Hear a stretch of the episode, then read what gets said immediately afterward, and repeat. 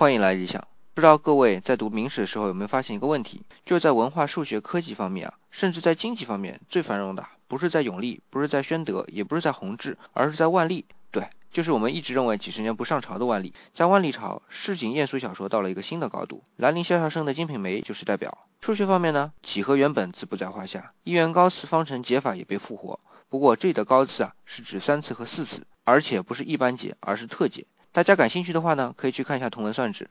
不过友情提示一下，这本书里边的分数表达是分母在上面，分子在下面，有点搞脑子。好，我们再回过头来说经济。万历朝已经有了资本主义萌芽，也就是说，生产资料和社会需求已经具备了一定的供求关系。我想这和万历前二十年的万历中心有关，但也和后面三十年他不理朝政有关。